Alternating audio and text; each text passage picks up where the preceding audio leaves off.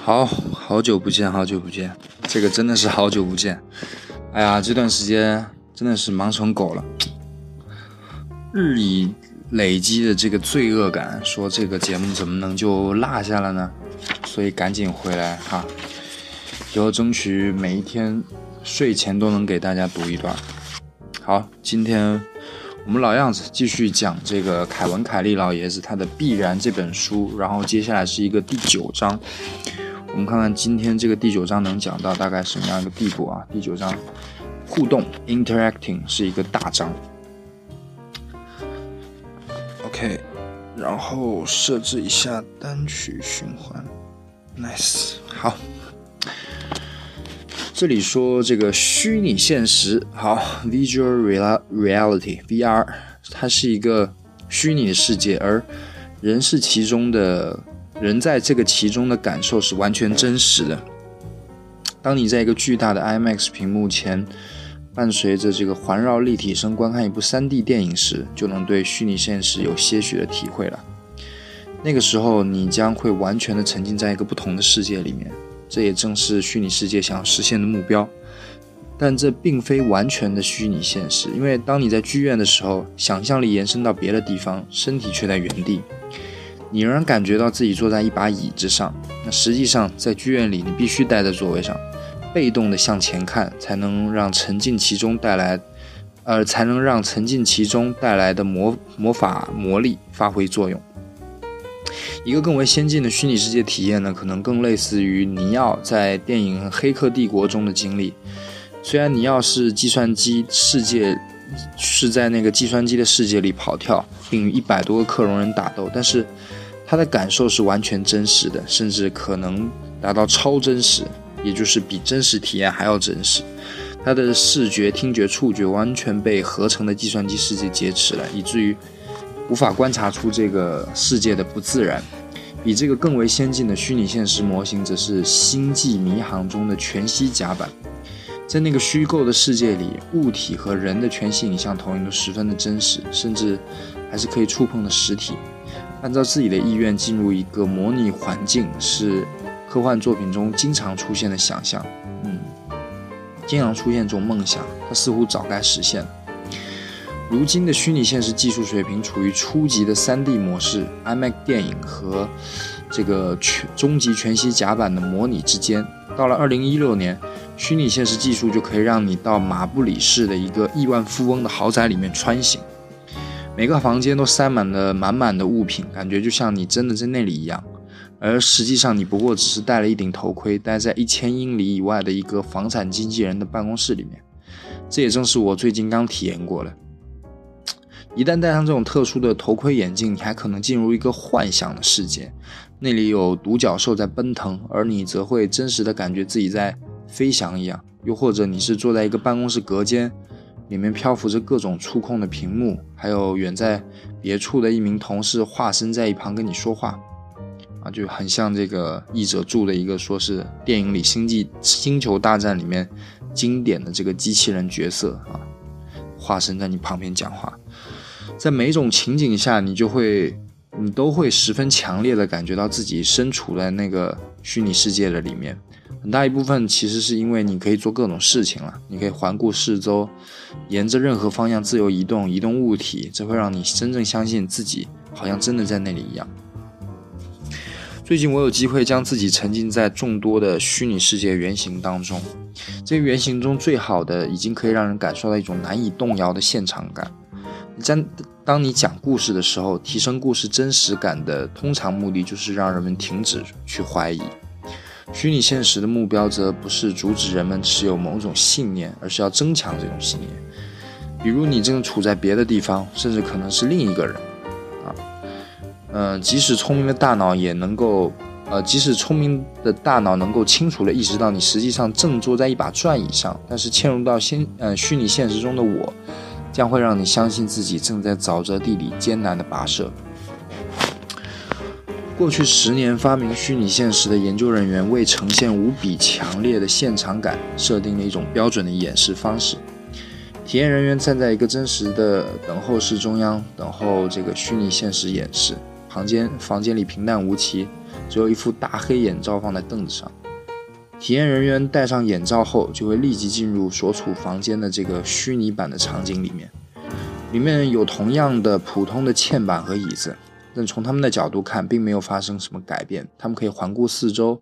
发现通过眼罩看到的场景只是稍微粗糙一点而已。但是房间的地板开始慢慢的下降，只留下体验人员站在那里的那块地板不动。最后，体验人员站立的那块木板也漂浮在下降的地板上空的三十米高的地方。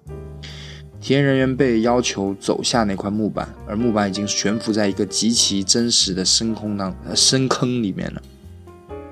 几年来，这一场景的真实感得到了增强，使得体验人员如今的反应几乎完全在意料之中。他们或者无法移动脚步，或者在微微前移时浑身发颤、手心冒汗。当我陷入这个场景中的时候，脑袋也晕乎了。我的意识思维始终在悄悄地提醒我，自己正在斯坦福大学研究实验室的一个昏暗的房间里面。但是我的原始五原始思维已经劫持了我的身体。他坚持认为我正待在一块十分狭窄的木板上面，悬在很高的空中，必须立刻返回到那个木上木板上面，马上要返回去。我对高空的恐惧开始体现出来了，我的膝盖开始哆嗦，恶心的快要吐了。然后我做了一件很愚蠢的事情，我决定跳出木板，落到虚拟世界中木板下方附近的窗台上。但很显然根本没有什么下方了，所以我真正的身体铺在了地面上。然而，因为我其实是站在地面上的，下落时被真实房间里的两个观察员接住了，而他们站在那里就是准备接我的。我的反应是完全正常的，几乎每个人都会这样跳下来。他们早有准备，完全逼真可信的虚拟现实即将实现。但是以前我对虚拟现实的认识，啊，还是有偏差的。一九八九年，我的一个朋友的朋友邀请我来了他在 California 的这个雷德伍德市的实验室，见识一下他发明的一些工具。所谓的实验室其实就是一幢大楼的几个房间，只是少了。只是少了很多桌子，那么四周的墙面覆盖着一层布满电线的绿丁橡胶，挂着镶满电子元件的大手套，以及排以及成排用布基胶带捆扎的泳镜。我去见的人叫杰伦·拉尼尔 （Jaren Lanier），他有着值得夸耀的齐肩金色的小辫子。我不确定会发生什么，但拉尼尔向我保证会有一种全新的体验，他称之为虚拟现实。一九八九年哦，啊，几分钟后，拉尼尔给我给了我一只黑色的手套，呃，有十几条电线从手套的指头上迂回延伸到房间另一边的一台普通的个人电脑上。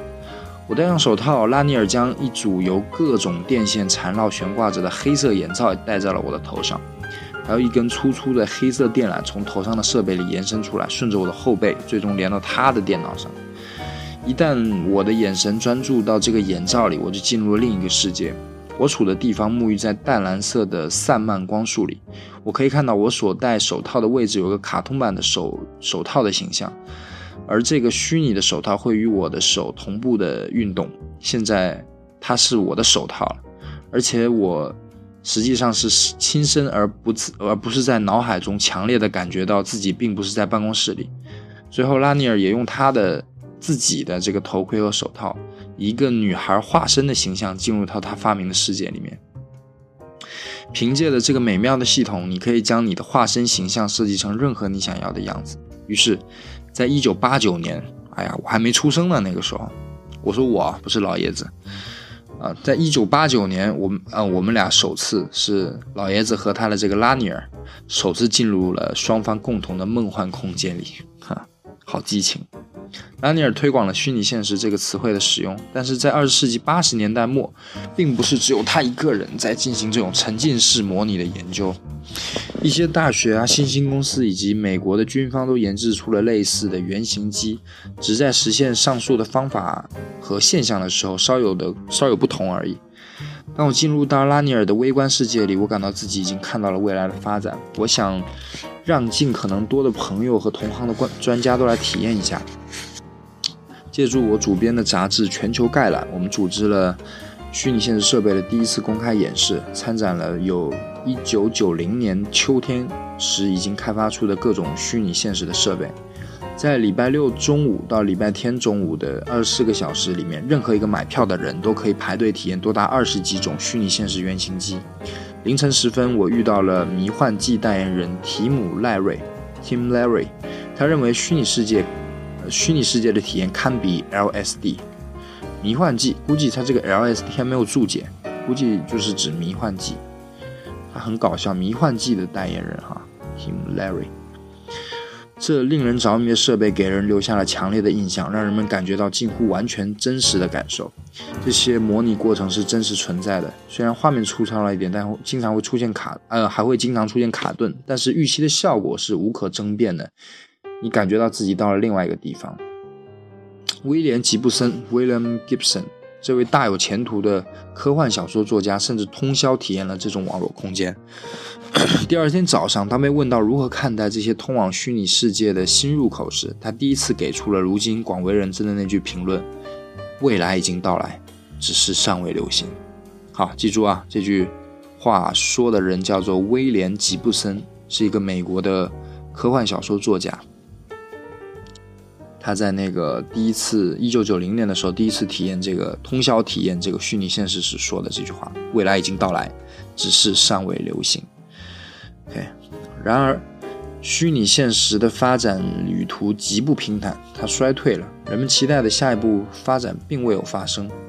包括我在内，所有人都认为虚拟现实技术将在五年内变得无处不在，最晚也会在两千年之前。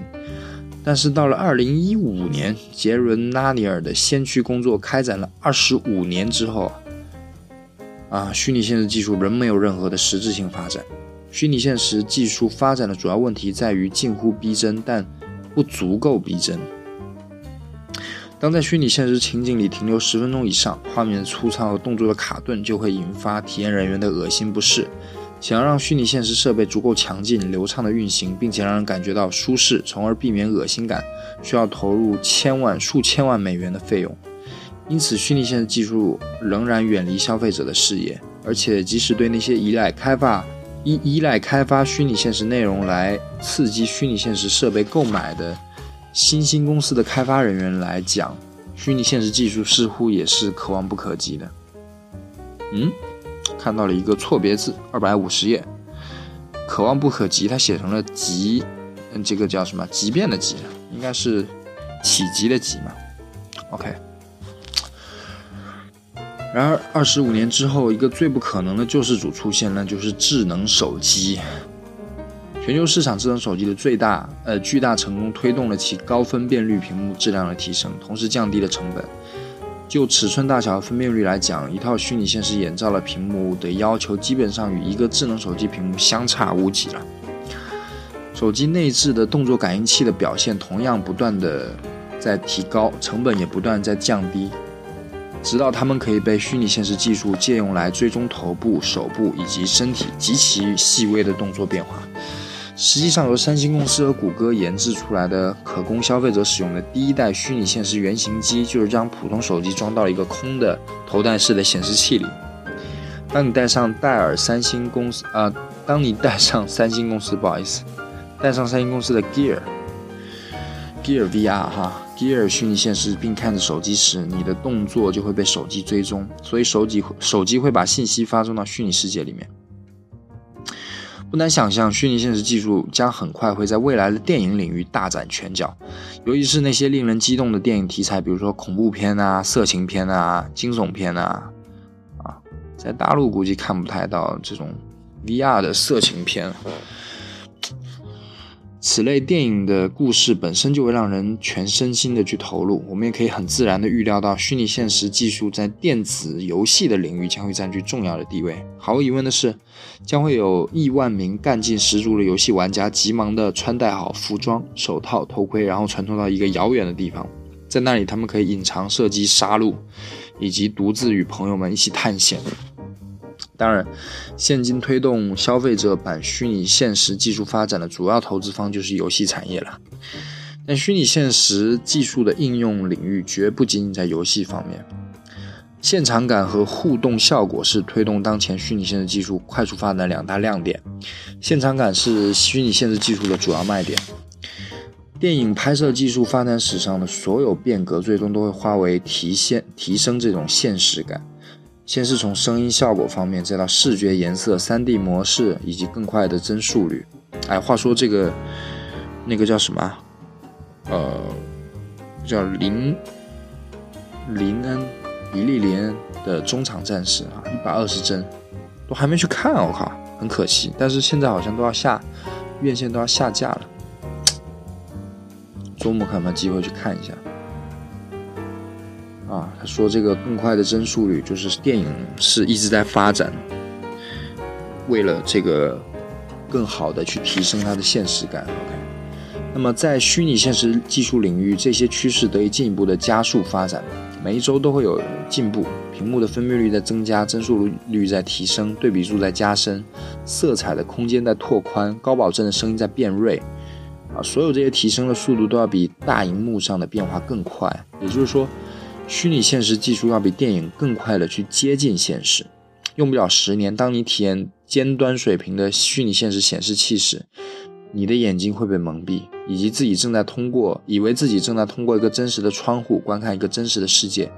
那个世界，那个场景会是明亮的，没有闪光，没有肉眼可见的像素点的。你将会十分确定的感觉到。那就是绝对真的真实世界，只不过它并不是真的。第二个代的虚拟现实设备会依靠一种新研发的光场 （light field） 光场投射技术啊，以取代这种屏幕的呈现。第一版商用光场设备是由微软制造的 Hololens 和谷歌赞助研发的 Magic Leap。呃，基于这种技术设计的虚拟现实设备将直接影。直接把影像投射到眼睛里面，所以你无需佩戴黑色的眼罩设备，这使得投射出的现实场景可以与你不戴眼罩时通常看到的现场景进行叠加。嗯，你可以站在你的厨房里看到机器人 R2D2，也就是这个刚才说的《星球大战》里的经典角色，这个辅助机器人啊，对话机器人 R2D2 以这个绝对清晰的形象就站在你旁边，你可以。在它四周走动，或者走近一点，甚至可以通过移动它来仔细检查，它始终会保持它的真实可见。这种场景的叠加被称为叫增强现实 （Augmented Reality，AR）。啊，因为人工场景是添加到，嗯，添加到你通常看到的现实场景世界当中的嘛，所以相比先前将这些技术，要将这些场景放到你的。眼睛旁边的屏幕上，你的眼睛会更深层的聚焦，以至于这些技术呢，它引发的错觉有很强的现场感，你就会发呃会发誓说这些东西它真的在那里。微软想用光场技术增强现实设备，呃，光场光场技术增强现实设备，建造未来的办公室，就是光场技术所应用上去的这些 AR 设备，建造未来办公室。员工们无需坐在隔间里面对一啊，员工们无需坐在隔间里面对一墙的监控屏幕，他们只需带上 Hololens，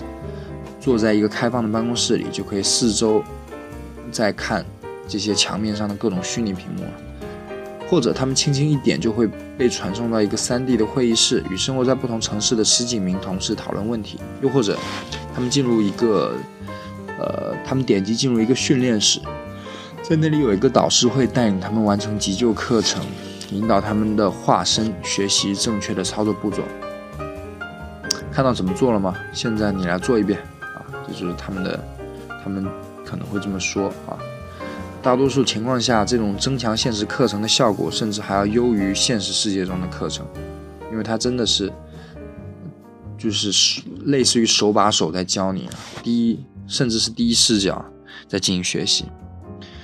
增强电影的现实感之所以在虚拟现实领域比电影领域发展的更快，是由于头戴式设备的显示器的巧妙应用。想要在巨大的 IMAX 屏幕上填充适当的分辨率和亮度，以使你觉得那是通往现实的窗口，需要非常大量的计算很高的照明要求。在一块六十英寸宽的屏幕上营造屏幕清晰可见的现实场景是相对较小的一项挑战，但仍然去。会令人生畏。如果只是你在前面的小面罩上呈现具有同样画质的小屏幕，那么就简单很多了。头戴式显示器会追踪你的目光进行调整，因为它总是在你的眼前，所以你会始终看到完整的模拟现实、模拟的这个现实场景。因此，如果在这个小屏幕上营造完整的、清晰的 3D 影像，并保证无论你看向哪里，影像都在你的视野里，那么就可以创造出基于虚拟现实设备的虚拟 IMAX 影像。因为设备固定在你头上，所以无论你将目光移向屏幕上的任何地方，这些模拟场的现实场景都会追随你的目光而发生改变。事实上，整个三百六十度的虚拟世界都以同样极端清晰的形象呈现，就如同你眼前的东西一样。另外，由于人眼前的呈现区域很小，在小范围上实现的画质提升要简单的很多，成本也更为低廉。一块小屏幕啊，就能够营造出颠覆性的现实感了。但虚拟现实技术亮点不仅仅在存在感，另一个让它经久不衰的魅力源于它的互动效果。终于开始切入这个第九章的正题啦，互动效果。当我们佩戴虚拟现实世界时，是否舒适或者会出现不适，这一点还未明确。谷歌眼镜啊，比墨镜大不了多少，是非常温和的增强现实设备。然而，大多数人在使用首个版本的时候，仍然感到感觉到很麻烦。现场感会将用户带入虚拟现实世界，但是虚拟现实设备的互动效果才是维持用户体验的要素。各个层面上的互动效果会将扩散影响到这个技术构造的虚拟现实呃虚拟世界的其他方面。他说，各个层面上的互动效果会扩散影响到这个技术构造的虚拟世界的其他方面啊，就是互动实际上很关键的。啊，它定义了用户体验的要素。OK，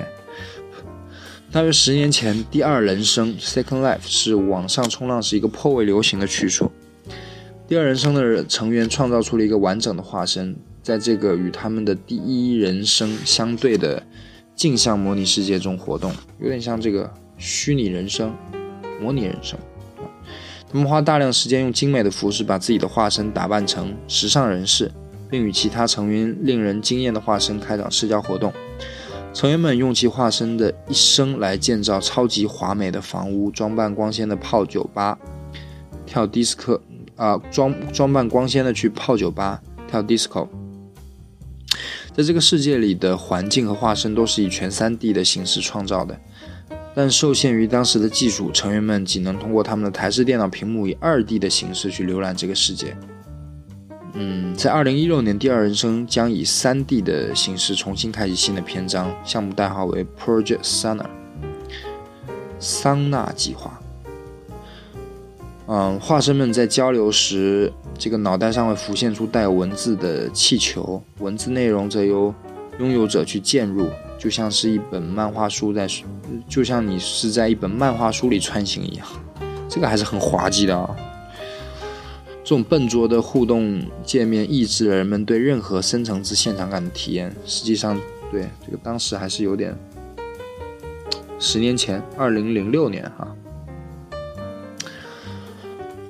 第二人生的主要魅力就在于它是一个完全开放的空间，可以自由构建是准三 D 的环境。你的化身在空荡的平原上行走，就像是举办火人节的荒芜之地。你呃，你可以着手建造最酷或者最离奇的建筑、房间或者是荒野，物理规律可以被打破，材料是免费的，任何事情都是可能的。但是想掌握这种晦涩的 3D 工具，需要花费几个小时学习。在2009年，瑞典的一家游戏公司以准 3D 的形式设计了一个类似的建造世界的游戏，即《我的世界》（Minecraft）。啊但它采用了傻瓜式的建筑积木，可以像大号的乐高积木一样进行堆放。由于学习游戏的过程并非必须，能大量喜爱搭建的玩家就投入到了这个《我的世界》这款游戏里面。第二人生的成功是由于它提供了具有创造力的志趣相投者进行社交的环境，但是这种社交魔力迁移到移动互联网的世界里面，没有哪个手机。有足够的计算能力来运行第二人生那种复杂的三 D 场景？不会吧？呃，第二人生十年前的游戏跑不动，现在的手机跑不动？不可能啊！十年前的电脑跟现在的手机的性能怎么能比呢？难道它是指 KK 是指十年前的手机？十年前的手机完全跑不了程序啊！二零零六年，iPhone 四，哦，iPhone 都还没发布，它可能是指那个手那个时候的手机啊。啊，没有哪个手机有足够的计算能力来运行第二人生这种复杂的 3D 场景，所以大部分用户离开了它。嗯，有大量用户转投了我的世界里面，因为它粗糙的像素式界面允许其在手机上运行，能有数百万的用数百万的用户钟情于第二人生，而且现在每个小时都有大约。五万个化身在由这个，在这个由用户构建的想象世界里漫游，他们中有一半的人为了虚拟性爱而来，很直接，我喜欢；而更多的依赖于游戏的社交成分，而非现实感。几年前，第二人生的创始人菲尔罗斯戴尔开办了一家有关虚拟现实的新公司。尝试利用一个开放的模拟世界中的社交机会，去创建一种更为真实的虚拟现实。最近我就造访了这个罗斯戴尔取名的高保真的创，取名叫高保真的创业公司啊，公司名叫高保真。啊，正如公司所蕴含的意思一样，他们的项目目标就是提升虚拟现实的真实感。啊。保证实现数千或数万个化身可以同时在线，创造出一个繁荣逼真的虚拟城市。原来的这个杰伦·拉尼尔首创的虚拟现实体验，允许同时有两个体验者进入。我自己以及每一个体验过的人都注意到，虚拟现实中其他人的存在要比里面的其他事物更加有趣。二零一五年再次体验后，发现各种虚拟世界中最棒的那些激发出深层次的现实感，并非来源于最高的像素，而源于大量其他人的参与。嗯，这个观点还是很有意思，就不是一个人在玩，而是别的活人进来了。因此，高保真的项目正在探索一种奇妙的方式，啊，充分利用便宜实惠的传感器的追踪能力，可以在两个世界都模仿再现你眼光的注视方向。它不仅追踪你转头的方向，还包括你眼睛转动的方向。头戴式设备内嵌的迷你摄像机会跟踪你真实的眼睛，并且将你目光注视到的准确方向转移到你的化身上。这意味着，如果有人对你的化身说话，那他们的眼睛就会盯着你的眼睛，你的也会盯着他们的。即使你在移动，需要对话的人转动他们的脑袋时，眼睛也会继续锁定在你的眼睛上。啊，这就很仿真了。你转脑袋，然后眼睛是锁定的。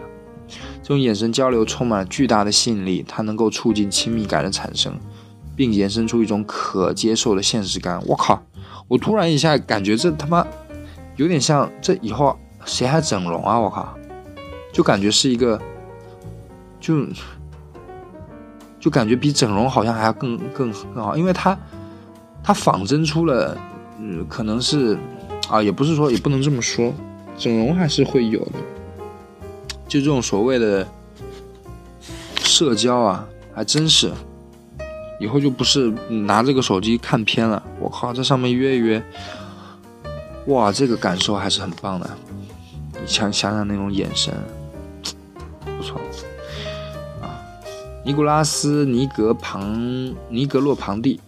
这个原来好像念过，是 MIT 媒体实验室的负责人。嗯。他在二十世纪九十年代就曾经戏谑说，男厕所的小便池比他的电脑还聪明，因为便池知道他就在那里，并且呃，并会在他离开离开后冲水。但即使他在电脑前面坐一整天，电脑也不会察觉的。今天这种情况仍然是存在的。多数时候，笔记本电脑、平板电脑、手机对拥有者是否在使用它们是忽视的。随着虚拟现实头戴设备中便宜实惠的眼动追踪设备逐渐普及，这种情况正在逐渐开始转变了。三星 Galaxy 是呃系列中最新款的手机，具备了眼动追踪技术。哎，这个，嗯，你用过就知道，那个还是很好玩，以及很很好很好笑的。嗯，好笑比好比好用多，比好用甚至比好玩还要多一点。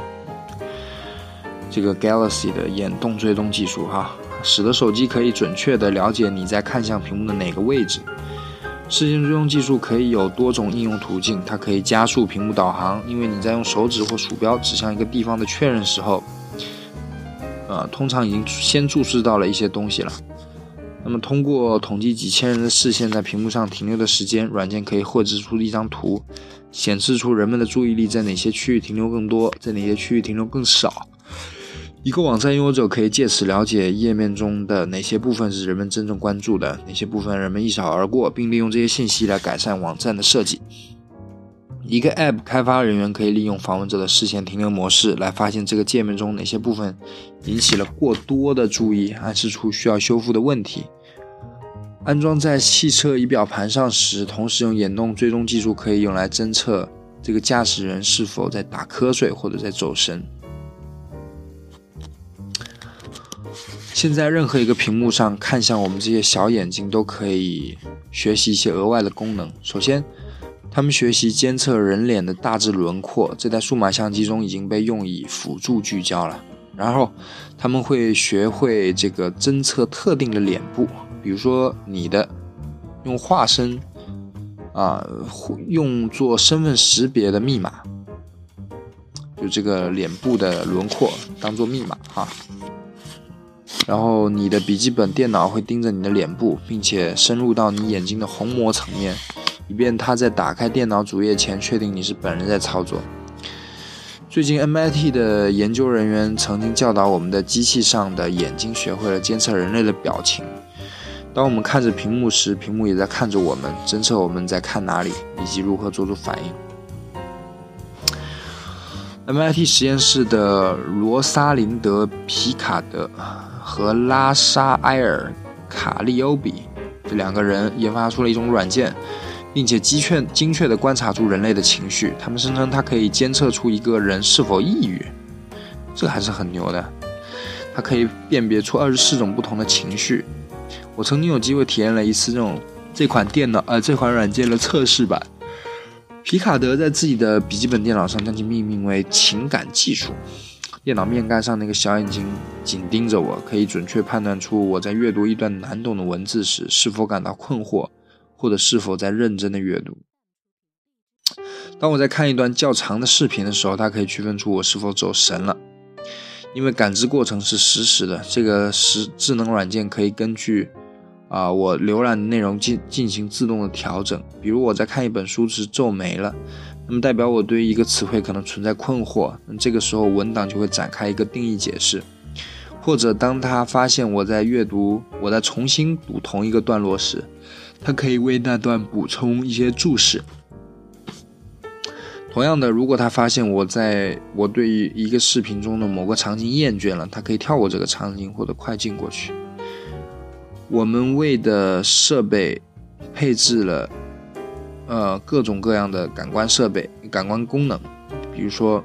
视觉、听觉、触觉，这使得我们可以与他们进行互动。他们将不仅知道有人在那里，还将知道是谁以及这些人的情绪是怎么样的。当然，商人们想要获得我们的情绪量化数据，这些信息啊，但这些信息也能直接的赋予我们，使我们的设备更加敏感的对我们做出反应，就像我们期待一个好朋友会做的那样。在二十世纪九十年代，我曾经与摇滚作家布莱恩·伊诺有过一场关于音乐技术如何转变的谈话，尤其是音乐技术正从模拟知识奔向数字知识的这种谈话啊。伊诺的成名源于他发明了我们现在所称的电子音乐，因此，当我听说他放弃使用大量的数字乐器时，还是非常吃惊的。它主要的不满在于数字乐器上萎缩的交互这个互动界面，比如说小小的把手啊、拨片啊，或者方形黑盒上安装的微小按键啊，它只能通过手指的移动来与这些乐器去互动。相比之下，有触感的琴弦、桌子大小的琴键啊，或者传统模拟类乐器可供打拍的肉食表面，这些都可以为身体提供与音乐之间微妙的互动的机会。一诺告诉我，电脑的问题在于没有足够的非洲元素。咚咚大，他这样说的意思是，与电脑互动时只使用按键，就像是使用你的指尖在跳舞，而人们在非洲会用全身来舞动。嵌入呃嵌入式的微型传感器、传声器、摄像机以及加速器会将一些非重元素注入到设备里面。他们提供的形象化特征，为的是让设备能够听到我们、看到我们、感受到我们。煽动你的滚动条、滚动进度条，手里拿着一个位去挥动你的手臂，晃着或者倾斜一个平板电脑，让我们把双手、手臂、躯干、头部像手指一样都摇动起来。是否有一种方式允许我们让整个身体参与起来，翻转键盘的专权呢？嗯，没太听懂这句话。一个可能的答案出现在2002年的电影《少数派》嗯《少数派报告》里面。导演史蒂芬·斯皮尔伯格渴望在电影中展现出一个2050年的合乎情理的情景，所以他召集了一批技术专家和未来学家进行头脑风暴，以便构想出。五十年后的日常生活的基本特征。我是这批受邀团员中的一员，而我的工，而我们的工作就是描述将来的卧室环境、未来的音乐，以及更为关键的是，到了二零五零年，你是如何在一台电脑上工作的？有一个普遍的共识，就是我们将会用整个身体的和所有感官去与我们的机器进行交流。我们在其中已经加入了非洲元素，那就是站着而非坐着。很快。我们就有了不同的看法。或许我们还应该加入一些意大利元素，那就是用双手与机器交流。约翰·安德考弗勒也是我们团队中的一员，他来自 MIT 媒体实验室。他关于这场场景的想法远远走在了我们的前面。他构想出一种使用手部动作控制可视化的数据的工作原型机。安德考弗勒的系统设想最终被电影场景采纳了。例如，汤姆·克鲁斯扮演的那个角色站在那里，举起他戴着类似虚拟现实手套的双手，来回移动治安监控数据的组块，就像是在指挥音乐。在他与数据一起舞动，还不时会发出发出声音指令。六年后，电影《钢铁侠》也采用了这种方式。主角托尼·斯塔克会用他的手臂来指挥电脑投射出的虚拟 3D 化的数据影像。像抓沙排球一样抓住它们，把一组信息当作实体一样旋转。上面的情形是电影效果，但将来的真实操作界面、交互界面也有很可能，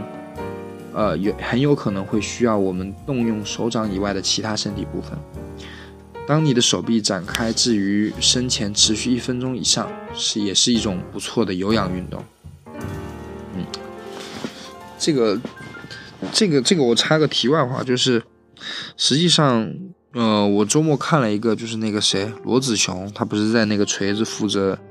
VR 嘛，然后他就说，实际上电影里面的很多交互啊，用手的交互什么的，实际上是都是错的，就你没法儿手机呃手这么拿着噼里啪啦摆，因为你一分钟你的手就累了，对吧？OK，继续回回来，啊，上面的情境是电影效果。啊，他说这个 K K 也说到这个，就是持续一分钟以上，把手放在身前这么这么摆，也是一种不错的有氧运动哈。那么为了扩大运用范围，交互过程将会变得像手语，很像手势语言交流。将来的办公室职员将无需在一个键盘上敲击，哪怕是一个花哨亮丽的全新影像键盘，那也将是多余的。人们将会用新发明的手套。而新发明的手势语言和设备互动，那种语言与我们现在使用的有些类似。比如说，我们会通过手指对对捏，就是 pinch，来将影像啊变小，将手指的张开将影像扩大，是吧？同时，当我们的手指摆出两个 L 交错的方框造型时，代表我们像照相机一样取景并选定一些事物。呃，现在的手机几乎可以完美的实现语音识别，包括实时的翻译，所以语音将是我们与设备互动的主要方式。如何？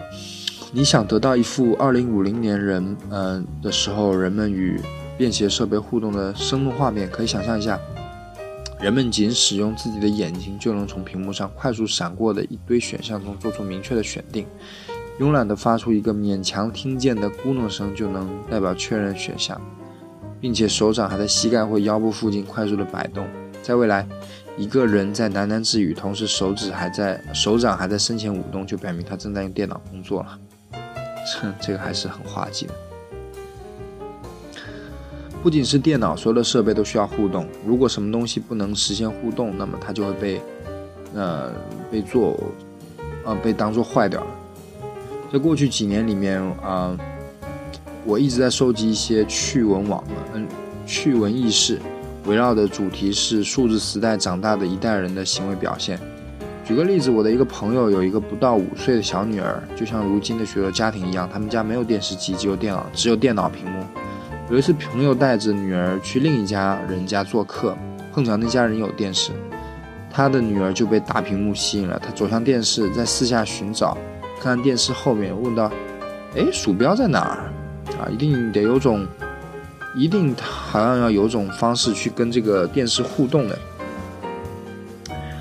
那么另一位朋友的儿子在两岁的时候就可以开就已经开始接触电脑了。有一次，他和儿子在一家杂货店里购物，他在那里解读一件商品的标签，儿子提示他说：“点击一下它不就行了吗？”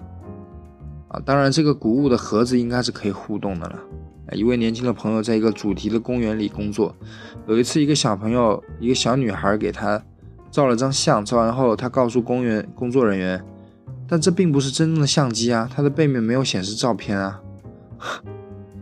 还有一个，还有一位朋友的女儿刚刚学会说话，就接管了他的 iPad，还没怎么学会走路，就可以用 iPad 里面的 App 去画画，并且用 App 轻易的操作一些复杂的任务。有一天，朋友将一张高分辨率的照片打印到相纸上，并将这个照片放在了咖啡桌上。他注意到女儿走上前去，努力拖放照片，想使它变大。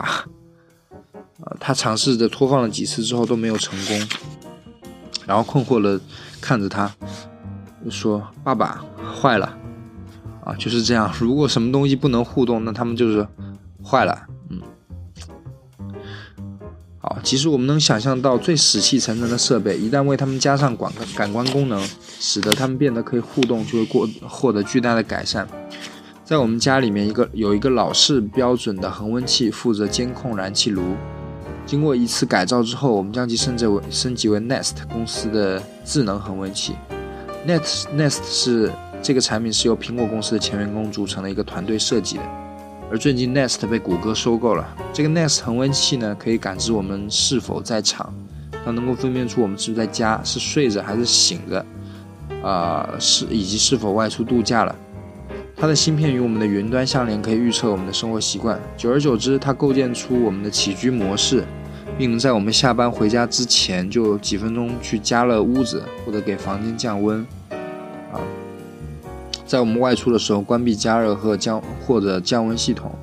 如果到了周末或是我们在度假，它也会自动适应我们的日程安排。如果察觉到我们突然回到家中，它会进行自我调整。所有的监测。都能帮助我们去节省一大笔燃气开支。随着我们与自己制造的设备之间的互动持续增加，我们将更加赞赏人造，呃，人造品的形象化特征。设备与我们的互动程度越高，口碑就越好，而我们的体验也会越棒。啊，我们可能会在这个设备上花几个小时，因为因此它的制作工艺也至关重要。人们偏爱交互式的产品，而苹果是第一家意识到这一点的公司。iWatch 上的，嗯，它怎么能说 iWatch 呢？Apple Watch 上精致工艺设定，精致工精致的工艺设定是用来感受的。我们会不断的抚摸一个 iPad，在它充满魔力的表面上敲打，双眼紧盯屏幕几个小时、几天乃至几个星期。一个设备绸缎般光泽的这个表面触感，画面闪烁时的流畅性，温暖或冰冷的机身，制造工艺的质量。闪烁灯光的温度，这些东西对我们来说意义重大。有什么比穿着那些能够回应我们的设备，更让人有亲密和互动感的呢？电脑一直稳步向我们靠近。起初，电脑被关在远处的某个装着空调的地下室里，然后被搬到了我们近些的小房间里。随后，它爬到了我们更近的桌子上，然后再跳到我们的大腿上，最终流进了我们的口袋里。口袋里，啊，电脑下一步。呃，显然就是靠在了我们的皮肤上了，我们就称之为穿戴式设备嘛。好，然后我们可以戴上识别增强现实设备的特殊眼镜，戴上这样一个透明电脑，可能原型就是这个 Google Glass 啊，使得我们可以看到叠在物理世界上的无形比特字符。我们在杂货店里检查一个谷物食品盒子的时候，可以按照那个小男孩的建议，在穿戴式设备里轻轻一点，就可以看到这个商品的原始信息。苹果公司的 Apple Watch 也是一部可穿戴的电脑，它具有部分健康检测的健健康检测的功能，但主要作用还是嗯，作为通往云端的一个方便的出口、方便的入口。整个互联网和万维网的全部超强运算能力都能通过你手腕上的小巧方块进行传递。方块哈，Apple Watch，狭义上的可穿戴设备特指智能衣服，当然小巧玲珑的设备。芯片植入到衬衫里之后，这个衬衫就可以让一台智能洗衣机了解自身最佳的洗涤周期。不过，智能衣服更大程度上是服务于穿衣人的。谷歌公司资助的 Project 啊 Jacquard，这个 Project Jacquard 中使用的试验性的智能布料，使得呃使用了导电性和柔性的传感器。织成了一件可以与之互动的衬衫，就像你在 iPad 上做的一样。用一只手指在另一只手臂上的袖子上滑动，这样做的目的也是一致的，将一些东西展示到屏幕上或者你的眼镜上。这种衬衫的一个例子是美国东北大学研发的原型 Squid，它可以感觉，那实际上是测量出你的姿势，并将量化的方式记录下来。然后启动衬衫中的肌肉模块进行准确的收缩，保证你处在正确的位置、正确的姿势，就像是一个教练所指导的那样。戴维·伊格曼是德克萨斯州贝勒医学院的一名经呃神经专家神经学家，他发明了一款能够将一种传感功能转变成另一种超级另一种的，就是将一种传感功能转变成另一种。的一个超级的智能背心，被这个人研发出来啊！这个感觉替代背心可以记录背心中的微型麦克风发出的声音，并将声波转化成失聪人士能够感觉到的震动。数月之后，靠着穿这种背心，失聪人士的大脑会自动将这种震动转化为声音，从而重新获得听的能力。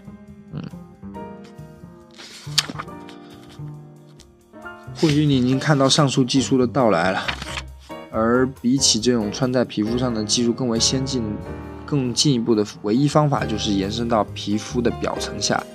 我们让他们进入我们的大脑，将电脑直接与大脑连接起来，通过外科手术在大脑里植入计算机模块，对盲人、失聪者以及瘫痪者确实能起作用，让他们仅用思维就可以与这种技术互动。一次进入大脑的实验证明，一个四肢瘫痪的女人可以利用自己的思维控制一条机械手臂，捡起一个咖啡瓶，拿到她的嘴边，并喝到瓶中的东西。但这种高度侵入式的操作还没有被用作增益健康人的身体。实际上，并非入侵的大脑控制器，呃，并非呃非入侵性的大脑控制器已经在。日常工作和娱乐中得到广泛的应用，并且运作的非常良好。我尝试过几次，啊，我尝试过几次轻度的人机交互界面。实验中，我仅通过思考就可以控制一台个人电脑。这类装置通常包含一个装有传感器的帽子，类似小号的，呃，自行车头盔。类似小号的，对，就是比较小的自行车的头盔，还有一条长长的电缆连接到个人电脑上。将它戴在头上时，其内部大量传感器触贴就会贴在你的头皮上。这些传感器会获得你的大脑电波，而你经过一些生物反馈训练之后，就可以按照自己的意愿产生信号了。有点像遥控器学习哈。这些信号被编程后，可以用于执行特定的操作，比如说打开程序啊、移动鼠标啊、选定此项啊。你可以学会用这种。大脑电波来打字啊，这种粗进这种技术还很粗糙，但每年都在进步。在未来三十年里啊，我看到好像 K K 要开始一二三了。我们把这个一二三完，就先把第九章 Part Two 的给啊 Part One 给终结一下。这段还是蛮长的。未来三十未来的几十年里，我们将拓展继续拓展更多与之互动的事物。拓展将遵循三个方向进行。好，开始。第一，我们将会继续给自己制造的事物添加新的传感器和感官功能。当然，每样事物都会获得视力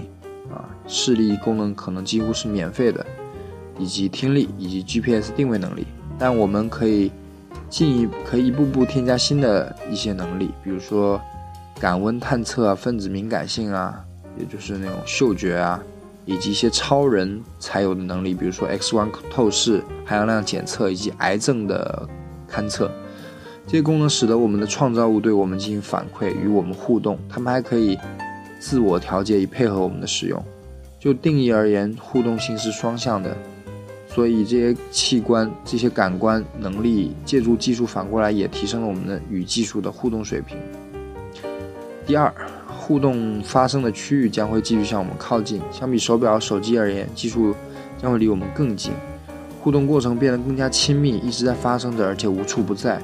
与人更亲密的相关技术是一个完全开放的前沿领域。我们认为技术在私人空间中已经饱和了。但二十年后，我们回归过往时，会发现如今的技术离我们仍然还很远。第三。最大程度的互动会要求我们跳出、跳入到技术本身，这也是虚拟现实技术允许我们实现的。计算成分离我们是那么近，以至于我们已经身处其中，在一个技术塑造的世界里，我们和他人的之间的互动是一种新的方式开展的，也就是虚拟现实。与物质世界的互动，也就是增强现实，也同样如此。技术成为我们第二层皮肤。好。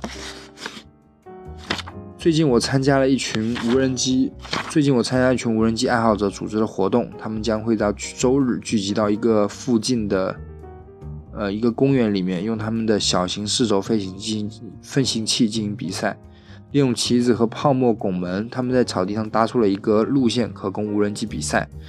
以这种速度驾驶无人机的唯一方式就是进入其中。这些爱好者在他们无人机前端装了一个小摄像头，并且戴上虚拟现实眼罩。以实现无人机视角，这通常被第称为第一视角啊，FPV，First Person View。现在他们和无人机融为一体了。那作为观察者，我带上了一个额外的眼罩设备，这套设备能够借用他们的摄像头信号，所以我发现自己也坐了同样的飞行员的位置，看到了每个飞行员所看到的东西。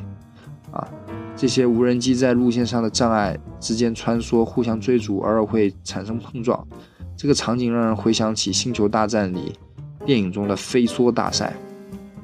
一个从小操纵无线电飞机模型的年轻人说：“将自己沉入到无人机，并从内部驾驶飞机，是他一生最享受的体验。”他认为几乎没有什么事情比这种真实的飞行更有趣了。这里没有什么东西是虚拟的，飞行真实，飞行的体验是真实的。好。这个我们决定先先告一段落。这个第九章的 interacting 互动讲到了无人机的这个驾驶，啊后面还会讲一些游戏上的东西啊。好，那就先到这里吧，晚安各位。